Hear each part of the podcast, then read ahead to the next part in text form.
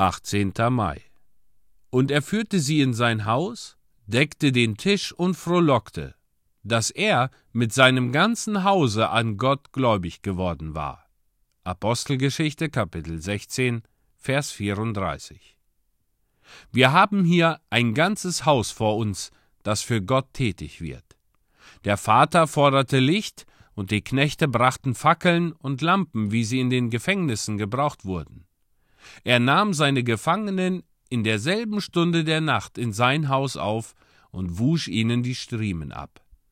Hier ist Arbeit für ihn und Arbeit für zartere Hände, um die Schmerzen jener blutenden Rücken zu lindern.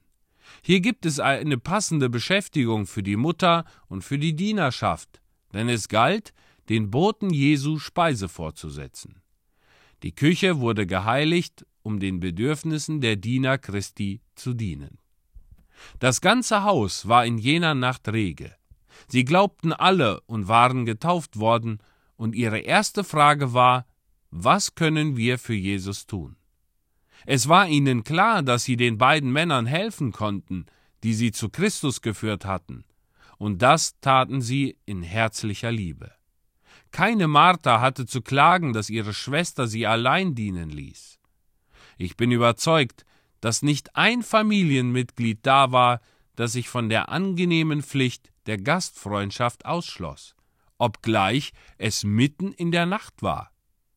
Sie hatten das Mahl bald fertig, und wie wohl war ihnen zumute, als sie die beiden heiligen Männer betrachteten, die sich nun zu Tisch setzten, anstatt ihre Füße noch länger im Stock haben zu müssen.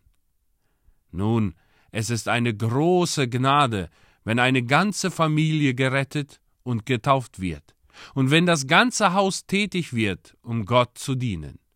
Denn es gibt für alle etwas zu tun. Wir hören auf zu wachsen, wenn wir aufhören, für den Herrn zu arbeiten oder zu leiden. Selbst unsere Kinder können, wenn sie gerettet sind, etwas für den Meister tun.